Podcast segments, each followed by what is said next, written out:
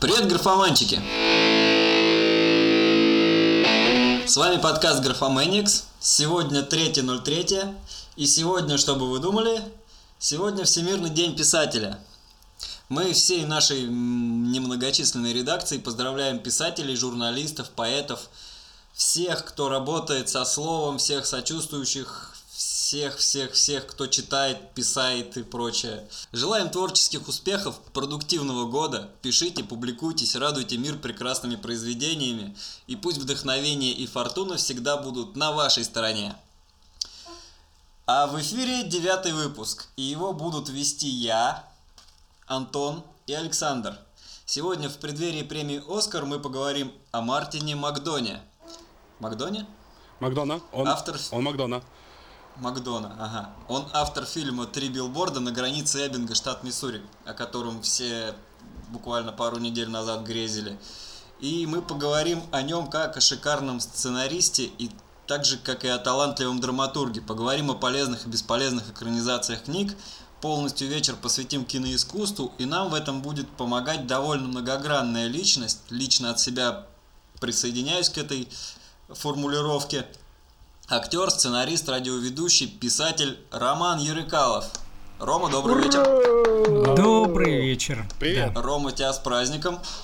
Спасибо вас также. С праздником. Спасибо. Спасибо. А добавлю от себя небольшую ремарку. С легкой руки этого человека был создан этот подкаст.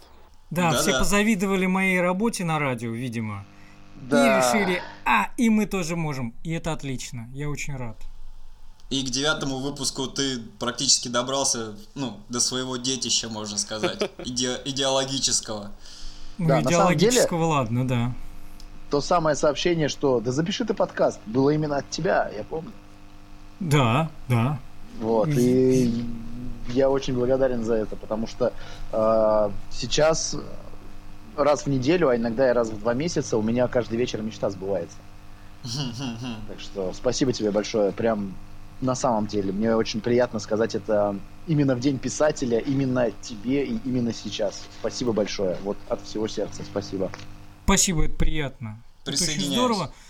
Дело в том, что э, дело в том, что меня вообще наше сообщество тоже э, мне наше сообщество очень сильно помогает и писать, и выбираться из каких-то странных, так сказать, э, неписуев, как говорят Мгм. некоторые. Поэтому ответное, ответное спасибо всем. Спасибо. Спасибо. Спасибо. Ром, э, давай начнем с твоего творческого пути, будем задавать тебе кучу вопросов, а ты будешь на них отвечать. Да, мой творческий путь, он очень кривой, и я боюсь, что мы заб- заблудимся там. Ну, Лучше Ну, вопросы, вот- да. Ну давай э, начнем э, с того, с чего начался твой творческий путь писателя именно. Какой, ну, что послужило началом, когда ты осознал себя писателем? Я осознал себя писателем в детстве, в раннем, конечно же, когда начал писать детские стихи. Например, я помню, а, я хороший мальчик, э, с солнышком встаю в школу, собираюсь, песенку пою. Прелесть Это было какая. вот, да, да, это было в 7 лет написано. Было еще ра- э, более раннее творчество, ранняя поэзия, э, что-то про ежей. Жили-были два ежа, у них шуба хороша. Э, Раз пошли... Не, между прочим, там очень серьезно, там сразу драматургия прослеживается. Раз пошли они гулять, кусок золота искать. Понимаете? Вот завязка А, приключенческого такого. Да, да. полез в подполье первый еж, но золото там не найдешь. Полез в подполье второй еж, его теперь там не найдешь. И заснул он в уголке там с фонариком в руке. Я просто это записал э, в глубоком детстве, мне было лет пять. И э, вот с тех пор радостно делюсь. Может быть, это самое лучшее мое произведение, самое глубокое. Слушай, ну я могу сказать, что ты не зря осознал себя писателем в детстве. Поддержу. Хорошо. Хорошо бы. Я пока не уверен на самом деле. Потому что э, писатель это тот, кто пишет, с этим у меня периодически возникают э, сложности. А какие сложности, расскажи. Здрасте, как будто вы не знаете, какие сложности бывают. Ну, знаешь, знаешь, но ты... Ну ты расскажи, то есть э, ты скажи, ты скажи. Не писут Просто не, не пишется, не пишется. Не пишется не потому что э, не пишется, а потому что, наверное, нет времени, или это кажется менее важным, чем те дела, которые я делаю в настоящий момент. А дел много, жизнь большая, прекрасная. Мне очень нравится быть мной, вот. Это Ну, это самое достойно. главное, на Это самом самое деле. главное, да. Что касается, ну, если на самом деле, если серьезно, то э, писателем я себя так и не осознал до сих пор. То есть я э, веду вот этот вот блог, этот канал, э, пишу очень давно, но я не знаю, так это или не так. Потому что за сценарную работу, которой я занимался на протяжении нескольких лет, я все-таки получал какие-то деньги, и это значит уже деятельность профессиональная. А вот ни за какие свои буковки, в смысле рассказы, стихи, э, я никаких денег не получил. Наверное, в этом смысле я не совсем профессиональный писатель. Э, Роман, ты упомянул э, канал. Как канал называется? Мы на него ссылочку оставим, чтобы наши слушатели могли на него подписаться. Кто еще не подписан из тех 12 человек? Канал э, называется Life's Word, то есть он расшифровывается как «Жизнь есть слово» или «Жизненная шпага». Ну и Игра как- слов такая. Да, такая игра слов. Я очень часто этим занимаюсь, очень люблю это дело. Играть А, в слова Да, конечно. или да. словами? И словами, и в слова, и и так далее. Да, у Ромы есть еще один канал, в котором он играет словами. И, кстати, Да. он поставщик слов э, постоянный в мой канал со словами. Вот, в общем, мой первый канал называется Словарный э, запал. Э, тоже игра слов такая. Да. Ну а да. второй каналчик, в, в который я футболю все слова, которые приходят ко мне в голову, называется Орфодрама или Словечки от овечки. Вот. Тоже игра слов, естественно. Не могу без этого. Я прям восхищаюсь твоим, вот этим, твоим умением создавать новые слова. И мне на самом деле немножко жаль, что ты завел свой собственный канал. И теперь мне придется самому придумывать новые слова для своего. Новые лингвистические извращения, да? Ага. Очуметь. А, Ром, ты учился сценарному мастерству в UKLA. А, что это такое? Расскажи, пожалуйста, подробности. Это же интересно. Ну, UCLA это э, университет, э, по-моему, это называется школа театра, кино и телевидения университета в Лос-Анджелесе, как-то вот так вот. Э, Я помню, что это было Extension, э, Extension Writers Program. Э, Я прошел там курс у Крис Антибалис. Она еще занималась с многими студентами и русскоязычными, и нерусскоязычными. Там, в общем, был весь, весь фарш. Это было очень давно, я практически ничего не помню. Э, Почему не помню ничего? Потому что я, э, как всегда, сказал «да» ситуации новой. Мне друзья предложили э, поучаствовать э, в неких сценарных проектах и сказали, ну вот поучись и заодно напишешь там первый драфт определенный. Я сказал, окей, конечно, учиться на английском. Да легко, господи, зная этот английский. А, Было сложно. Тогда Я, ты его и конечно, узнал. Нет, ну понятно, что с э, How do you do я бы не пошел все-таки туда и э, как-то все-таки, если бы на немецком предложили э, обучение или на французском, я бы сказал нет, ребята, извините. Но английский я люблю и э, с детства занимался им со школы и после школы. И я решил таким образом убить сразу много зайцев, стать сценаристом, прокачать английский э, и поучаствовать в таком очередном челлендже для себя. Это было очень интересно, это было несколько месяцев, э, я успел написать э, практически, э, я дошел до стадии поэпизодника, и этот поэпизодник я еще перевел в первый акт, по-моему, я закончил за все обучение. Все это вот такая была школа практическая. это было очень полезно, потому что в этой UCLA, это UCLA, UCLA, это вот UCLA, да, это абсолютно голливудская история. То есть там преподают люди, которые пишут сценарии реальные, которые работают в Голливуде, которые связаны с кинобизнесом, и они знают, чему они учат, потому что у них это все поставлено на, во-первых, на широкую ногу, во-вторых, поставлено на поток, и в-третьих, у них есть э, понимание, как делается сценарий. У нас сейчас очень много вот этих вот э, сценарных учебников, очень много книг вышло, хороших, э, плохих, средних, увлекательных и интересных. Но практика, конечно, рулит. То есть самое главное, да, это, это практика. Это когда ты сидишь, пишешь, ну, и что-то получается. Или что-то не получается. В России вообще есть стоящие аналоги Уклы? Мне нравится, как э, преподает и как читает Александр Молчанов. Мне нравится, как он это делает. Я, может быть,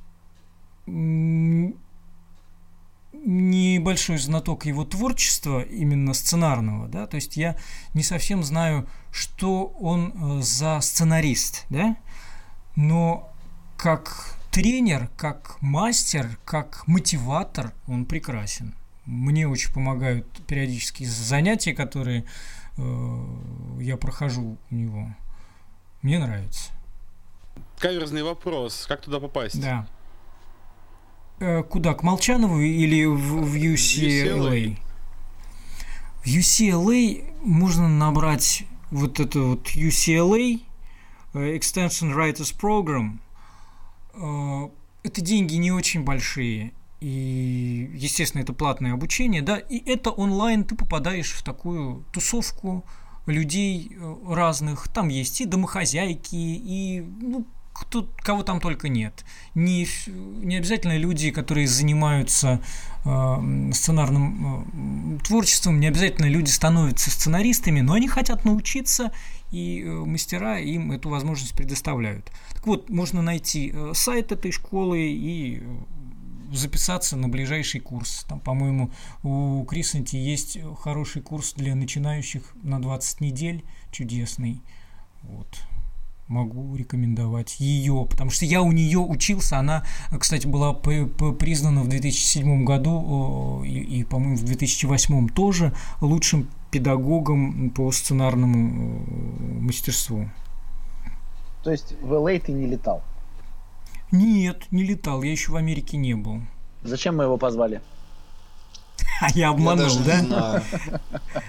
Ребят, нет, ну правда, на самом деле, когда приходишь к продюсерам, потому что я работал сценаристом на разных телевизионных проектах, и когда приходишь к продюсерам, они начинают там загибать пальцы какие-то, говорить, ну, знаешь, я там продюсировал то все, пятое, десятое, и ты тоже таким же тоном отвечаешь, а, я, знаете, я на сценариста в Америке учился.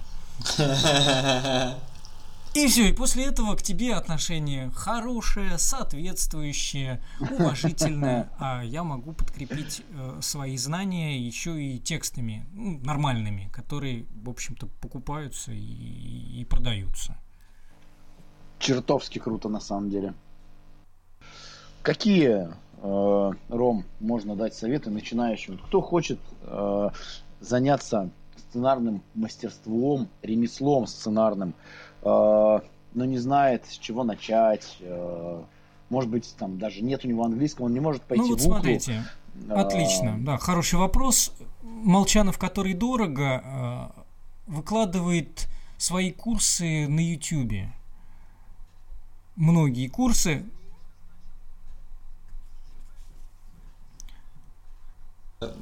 далеких первых записывался, когда он еще был бесплатный, а потом он с каждым следующим выпуском он все сокращал бесплатную часть и увеличивал платную. Это, это понятно, понятно, что он делает, и понятно, чего он хочет добиться. респект и уважуха, что называется.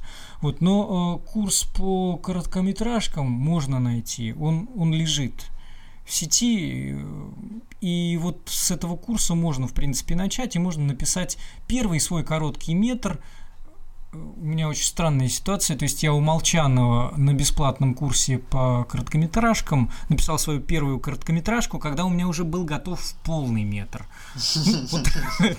Вот такая странная история. Но, тем не менее, я все-таки могу посоветовать учебник Молчановский, там, не знаю, букварь сценариста, например, э, можно взять, почитать.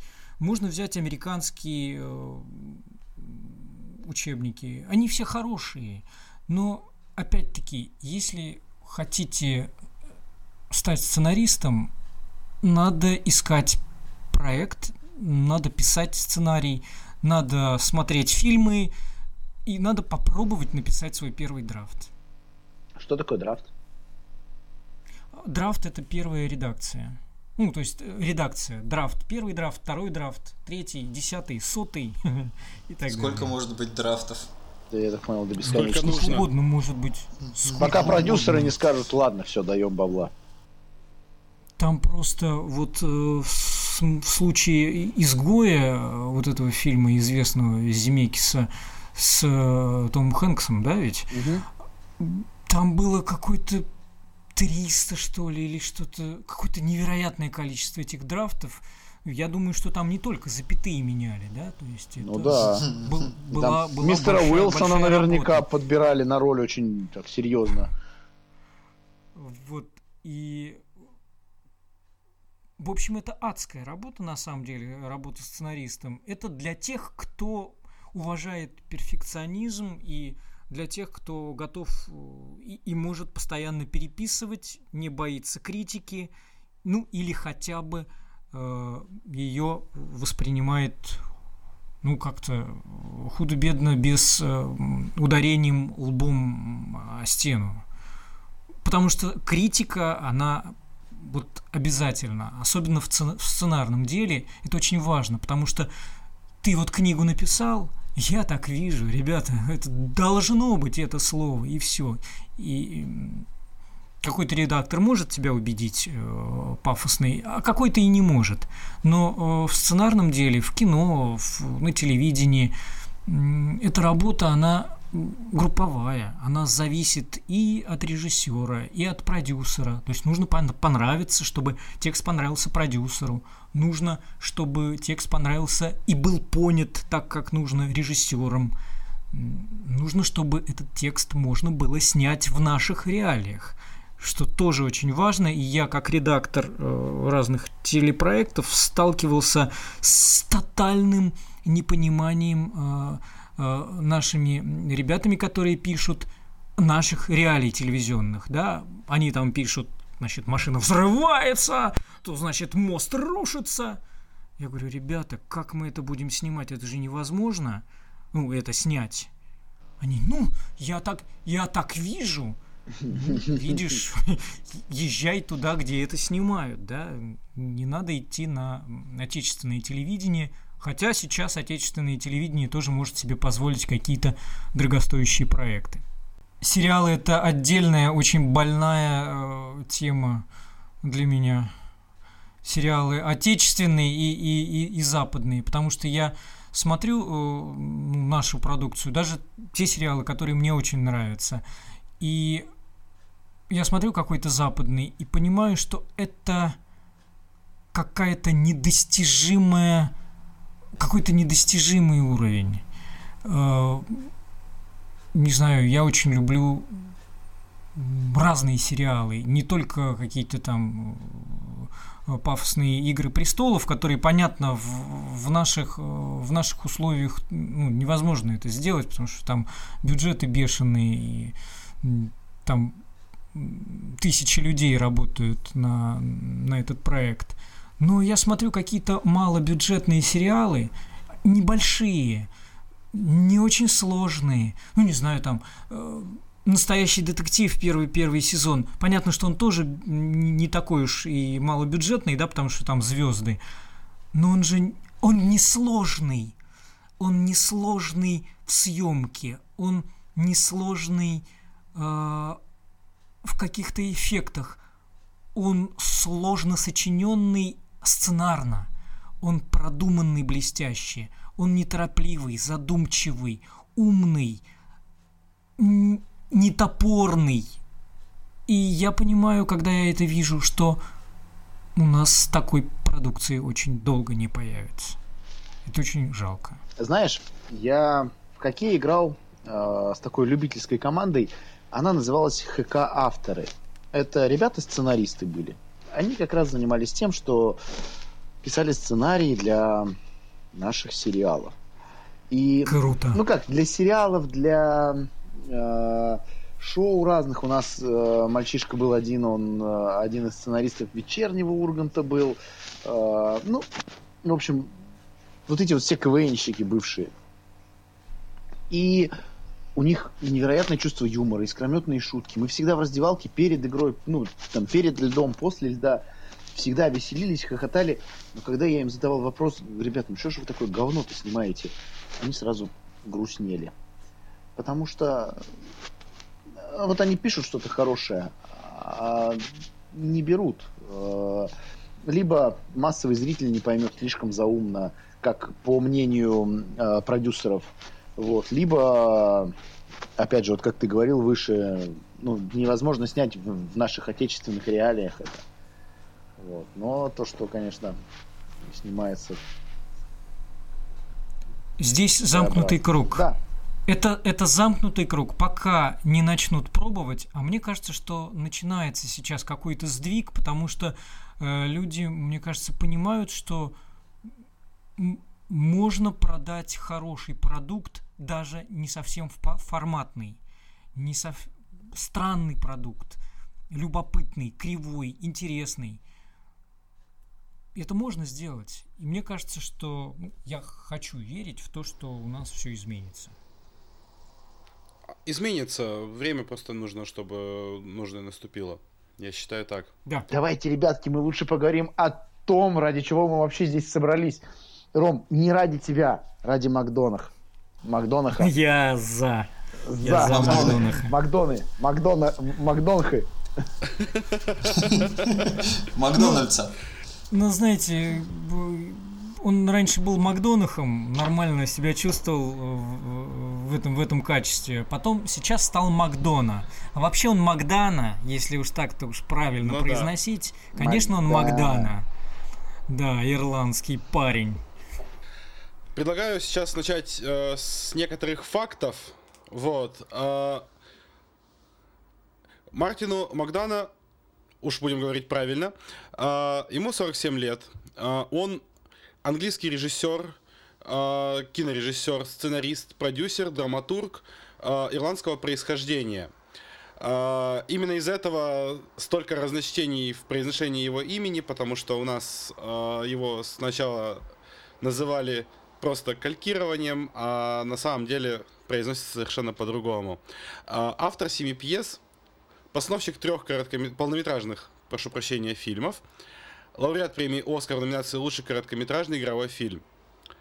А, его брат Джон пытался стать писателем, добился первого успеха, получил стипендию на обучение в Лос-Анджелесе и уехал в США учиться на киносценариста. Эти попытки заставили Мартина попробовать писать самому. А, его два главных принципа. Первое – не сдавайся и не занудствуй. И второе – не будь умнее своего зрителя. Сцена из э, трех билбордов. Там, где шериф Уиллоби кончает жизнь самоубийством. Это верх черного юмора, на мой взгляд, э, вот за последние э, пару лет точно. Он потому что с такой самоиронией это делает. И вот ты думаешь, и вроде бы и плакать хочется и смешно. Ну, слушай, я не, не согласен. Ну, мне, я мне, не согласен, не наверное, да. И мне не, мне не кажется, что э, вообще в трех билбордах я увидел несколько обновленного Макдону. Он немножко другой стал. Ему не нужно столько крови, чтобы добиться своего эффекта. Но если ему э, нужна смерть в кадре, да, он делает это невероятно. Не знаю, мне, мне кажется, что эта сцена есть, конечно, там и черный юмор, наверное, но мне кажется, он, он не про это. Она какая-то ну, добрая, что ли? Она, она, она очень пронзительная, эта сцена. И э, этот поступок, ведь герой понимает... Э, ну, да. Ничего, что мы спойлерим вообще, вдруг люди не смотрели. Я не смотрел. Да, да, давай, давайте тем поговорим о том, что многие точно смотрели про Брюги. Вот там крови было много. Прям вот до хера крови было. Начиная прям вот с, с первых кадров и заканчивая последним, там, по-моему, кроме крови ничего и не было. А мне кажется, не, все запомнилось. Не-не-не-не-не. Как раз э, кровь у Макдонаха, она всегда не просто так. И как раз интересно наблюдать Э, мне лично, да, как э, человеку, который от первого его фильма э, видел все, да, от, от первого короткометражного потрясающего фильма «Шестизарядник». Просто невероятно. Вот уж где квинтэссенция черного юмора и стеба, и в то же время доброго, умного посыла какого-то и к трем билбордам, которые уже больше трагедия, чем э, черная комедия. Ну, тут да. Там даже от комедии почти ничего не осталось. Скорее... От комедии... От комедии остался фирменный э, его юмор, э, ситуационный, когда в в страшных ситуациях вдруг происходит что-то, и ты не можешь сдержать улыбки, потому что это смешно, это как жизнь. Но жизнь у Макдона, она э, немножко гипертрофирована, как я считаю, и должна быть в кино. Терпеть не могу вот этого всего э, размазывания, как, как в жизни. Э, за что я люблю Макдонах, потому что у него вроде все как в жизни, и персонажи узнаваемые, и ситуации узнаваемые. Казалось бы, вот, вот этот человек это вот этот, этот человек это вот этот, но они гипертрофированы, они другие. Ситуации очень острые, в которые Макдона ставит своих героев. Я не знаю, я очень люблю. Смотрите все Макдону, смотрите. Не пожалеете. Поддерживаю всеми своими двумя руками и одной ногой. Удваиваю. Отлично. А где же ваши Себе. ноги? А, вот тут у меня на самом деле такой вопрос. А, в фильме вот эти три билборда нет ни одного антагониста. Вот вообще как так? Почему? А, а можно, можно. Да, да, да, да, да, нужно, нужно. Можно я к доске пойду, да, к доске. А, вот а, в чем в чем прекрасен Макдонах в том, что он показывает нам всем начинающим сценаристам, будущим сценаристам, настоящим сценаристам и так далее. Он показывает, как избегать клише и штампов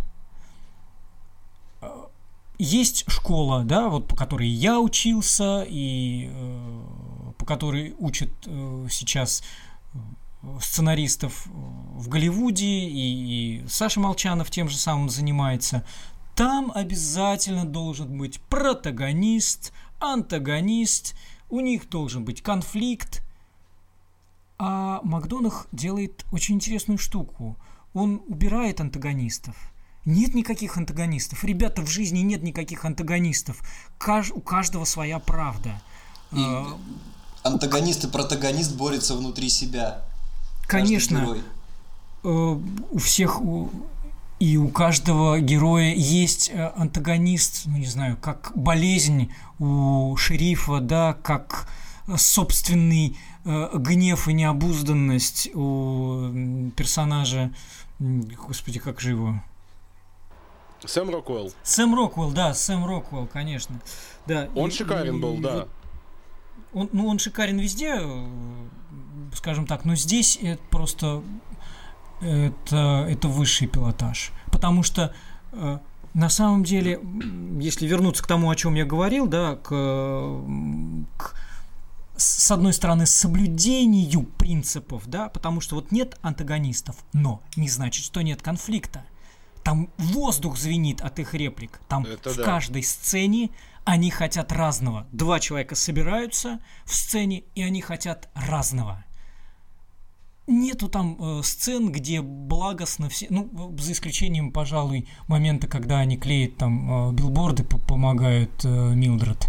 Э, все. Вот и то, и то э, персонаж, э, вот этот вот э, Дин, Дин, Динклейдж, Питера Динклейджа, да, как его фамилия? Да-да, Дин- правильно.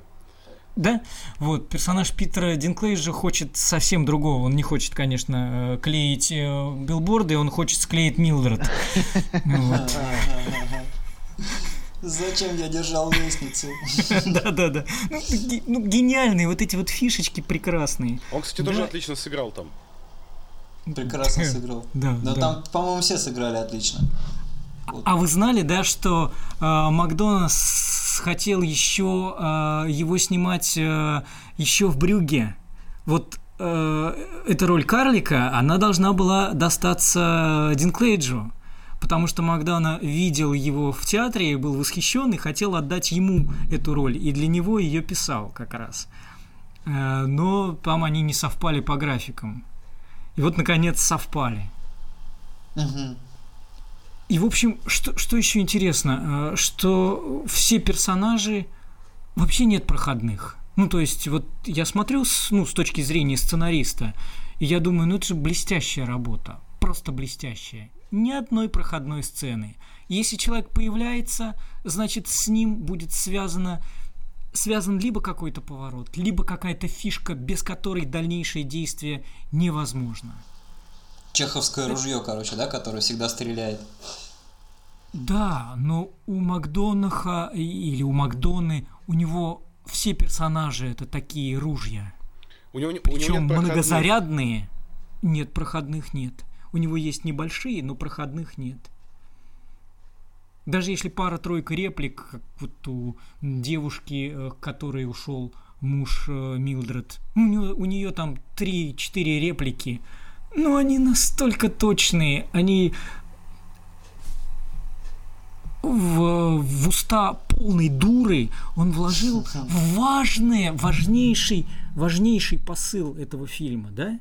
Ну, если вспомнить, чем он заканчивается, да? Ну да. В общем, ребят, это такое счастье это все смотреть, и я так рад, что я посмотрел, посмотрел в кинотеатре и посмотрел вовремя. Обсуждать можно Обычно я- бесконечно. Бесконечно, да, да. Со всех, как зритель, как сценарист, как э, актерские э, работы можно обсуждать. Это очень здорово. Я так вам завидую сейчас, вот честно. Когда-нибудь я вернусь... Правильно. Когда-нибудь я вернусь в Россию и смогу пойти в кинотеатр, где будет на русском. Ну, что сказать про Макдону, друзья? Мы поговорили про него, мы обсудили. Э, Мы все восхищаемся, на самом деле, Макдоной. Э, Один из моих настольных фильмов это «Семь психопатов». Я, по правде скажу, пару дней назад я его пересматривал. Вот, прям серьезно. Я, у меня тут, как бы, я работаю почти с детьми, с молодыми хоккеистами. Я им показывал этот фильм. Они ни разу не смотрели, представляете? Там детям сколько? По 20 лет, по 19, по 20 лет, они ни, разу не смотрели «Семь психопатов». Такие дела. Ну, кстати, фильм прошел-то не очень-то замеченным, я скажу. Ну, мне кажется, что его, его мало кто видел. «Залечь на дно в брюге» э, знают лучше. Да. Но, опять же, если смотреть постфактум, то «Семь психопатов», мне кажется, будет намного более культовым, нежели чем «Брюги». А вот тут не знаю, я, я не уверен, потому что я вдруг обнаружил, что я э, семь психопатов помню как раз э, как-то очень выборочными, яркими кусками. То есть я его помню, событийный э, ряд помню, помню, что там происходило, помню какие-то шуточки, фишечки, но полностью проследить э, вот путь героев я, я бы затруднился, наверное. Ну, ты знаешь, его... А вот, э, Ну, он, он сложный еще, он еще такой тоже сложно сочиненный, Да. э, такой с вкраплениями, с этими историями внутри историй, э, чудесными. Там есть отсылки к мировому кинематографу, не знаю, там, ну, я увижу, вижу от- отсылку там э, в, э, в истории про э, про квакера, психопата, я вижу отсылку, не знаю, может быть, по- по- поправите меня или не поправите, я вижу отсылку к Бунюэлю э, с его э, вот этими историями, когда люди встают вдруг и говорят, а сейчас я расскажу вам сон. И вдруг начинается какая-то совсем другая история, волшебная совершенно. Э, Мне, мне вот это видится. Ну, он, он играет э, с... Очень легко играет с чужим материалом тоже. И, и в «Семи психопатах». Ну, вообще, великий. Великий режиссер и драматург. Великий.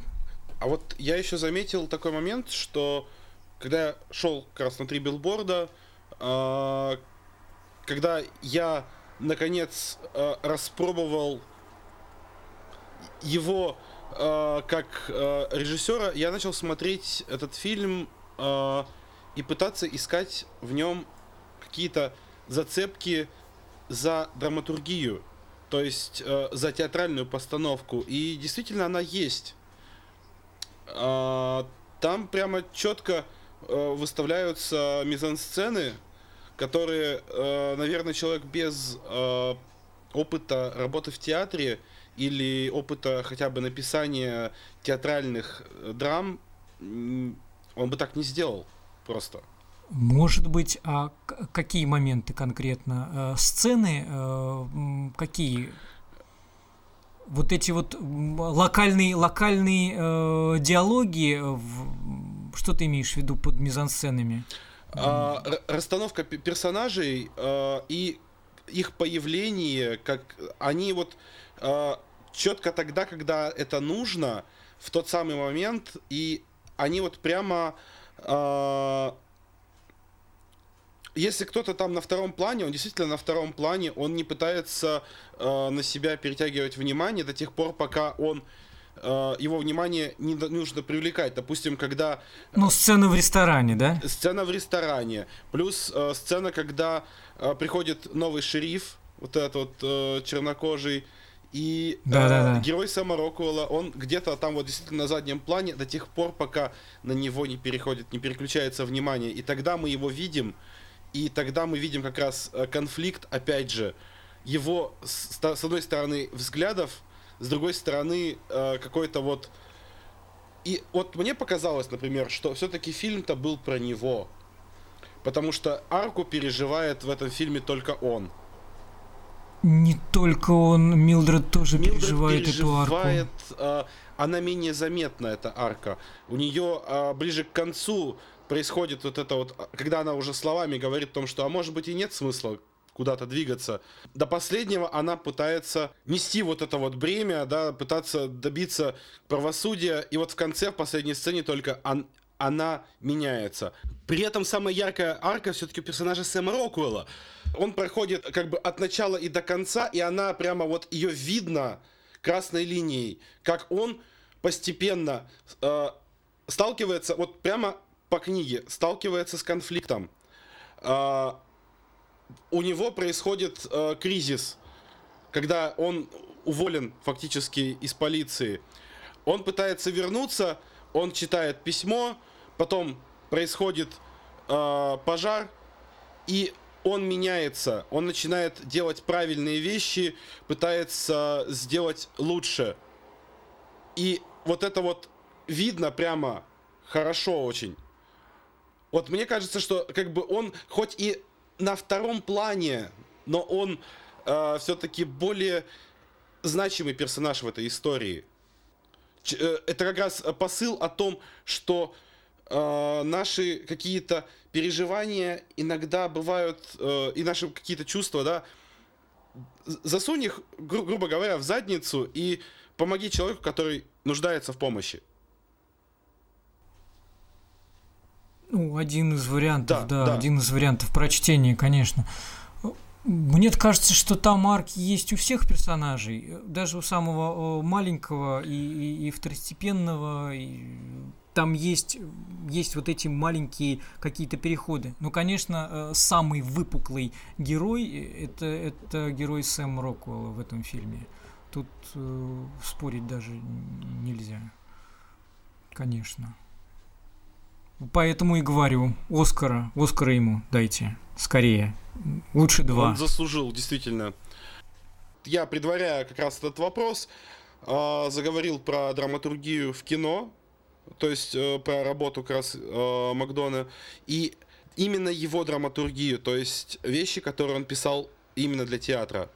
Ром, какую, какие вещи ты можешь для себя выделить, прям я, ярчайшие, наверное, для меня, наверное, самый э, яркий образец э, драматургического таланта Макдонна э, это Человек-подушка.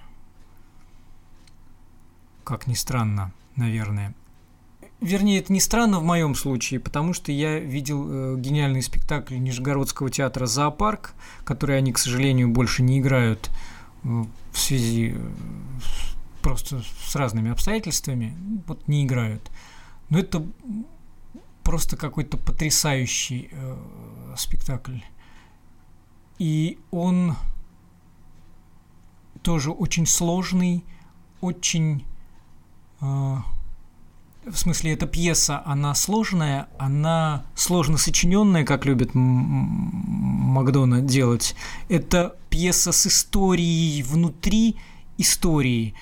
У него очень много каких-то э, бесконечных матрешек. То есть ты начинаешь рассматривать одного персонажа и вдруг понимаешь, что можно целую пьесу про него написать. Вот про этого. И про этого можно целую пьесу. Но просто так жизнь сложилась, что вот именно эти персонажи, эти герои, они наиболее здесь уместны в этой истории. И э, во-первых, сегодня обязательно это надо сказать, это пьеса про писателя. Если кто не читал, Человек-подушка, очень рекомендую. Получите массу удовольствия. Потому что там внутри есть еще и тексты, тексты сказок. То есть это такой писатель-сказочник, которого а, арестовывает полиция за то, что э, по мотивам его страшных сказок э, совершены какие-то очень жуткие и нечеловеческие преступления. Вот такая фабула. Я не буду раскрывать вам фабулу. Дальнейшую. Заинтриговал. Ага, да, это да. И наш традиционный блиц. Ром, быстро отвечаешь на вопросы. Первое, что приходит в голову. Известная книга, которую бы ты хотел написать сам. Хм, Маятник Фуко, наверное. Хорошо. Книга, изменившая твою жизнь, или книга, которая оказала большое влияние на тебя? Повесть о Хадже на Средине. Леонида Соловьева, дилогия. Я ее прочитал в детстве, и это, э, это... А, во взрослом возрасте я уже узнал, как она писалась. И это заставило еще больше полюбить эту книгу. Ты знаешь, ты вот сейчас сказал, простите, ребят, я прерву наш блиц. Ты сейчас сказал про Хаджуна Средина. Я просто очень далеко от дома сейчас и уже давно далеко от дома. И я вспомнил, у меня папа, у него был рваный халат, всегда дома, у него были рваные подмышки на халате. Я был маленький. Советское время, а потом 90-е у него был тот же халат. И он всегда его называл халат Хаджина Средина. И я не понимал, что он несет. Вот, когда я ему говорил, папа, у тебя халат рваный. Он говорит, это халат Хаджина Средина. И когда я почитал про Хаджина Средина, я вспомнил. И вот ты сейчас сказал про Хаджина Средина, и у меня прям мурашки побежали. Прям да, это, Спасибо. это здорово. Я очень люблю такие моменты, э, которые показывают, как э, на самом деле много у людей общего и созвучного. Даже если мы что-то читали, что-то не читали, но мы очень по-человечески живем, многие из нас. И это здорово. И так и нужно продолжать. Быть людьми. Да. Хорошо. Третий вопрос. Книга, на которую тебе жалко потраченного времени. Я ее не дочитал, наверное. Ну, название ты хоть помнишь? Нет, конечно, зачем мне засорять свои чертоги разума? Это прекрасно. Отличный ответ. Нет, я, я скажу, я скажу, пожалуй. Дело в том, что для... э, вообще это такая, такая штука, мне кажется, что для каждого возраста есть своя книга. И э, вот в детстве это одни книги были. Потом я рос... Еще одна важная книга для меня, например, это книга Евгения Клюева «Между двух стульев». Она невероятная на меня э, воздействие оказала. Очень рекомендую всем. Там потом вот был «Маятник Фуко», который опять перевернул моё, мой, мой мир. А плохие книги, их начинаешь читать, и ну не идет, и, и забываешь. И слава богу, это такое прекрасное свойство нашей памяти забывать говно всякое. Отлично. Давайте забывать говно. Давайте дружно забывать говно. Я предлагаю это в аннотацию вообще фразу включить. Давайте забывать говно. Прям это в описании к выпуску, друзья. Настя, в описании В к выпуску, пожалуйста. В заголовок даже мы вместо, забываем вместо- говно. вместо вступительного этого. Да вообще просто оставить одну эту фразу и все. И мы тут, короче, полтора часа зря Короткий сидели. выпуск, ребят, это нормально. Как раз вот э, мы час двадцать говорим, и, и- и останется там минутка-полторы. Будет отлично. Очень пародийному. Да. По пародийному. Вот, еще один вопрос. А, получит ли Харуки Мураками когда-нибудь Нобелевскую премию? Я за. Я за премию для Харуки Мураками. Я его очень люблю. И Ну все, так и мы передадим. хорошо, поедем в Японию. И, и- да, кстати, «О- охота на овцу одна из книг, которая тоже удивила меня в свое время. Может быть, не так сильно, как вот вышеперечисленные, но это было неожиданно. И последний вопрос. Да, Барабанная дробь? Сорокин или Пелевин? конечно, Пелевин. Конечно. 2-0! Отлично. То есть, нет, я много, я много могу говорить э, про, про этих двоих. Очень много. Несмотря на все претензии ко второму э, и, и перманентные претензии к первому. И это очень... Это долгий разговор. Ничего себе вы. Вопрос. И напоследок. Ну-ка, Блин, давай, блядь. Сорокин или Пелевин? И ты такой раз, и все закончилось, все, эфир, все, стоп, снято. А ты такой, а, И уже ты рот- ночь не спишь, блядь. уже. А ты ночь не спишь, ты мучаешься потом. Ты потом детей терроризируешь, а они еще не читали ни того, ни А другого, к чему понимаете? тут был Сорокин, да? Да. Фух, ну что, друзья, это был очередной выпуск подкаста Графа Мэникс.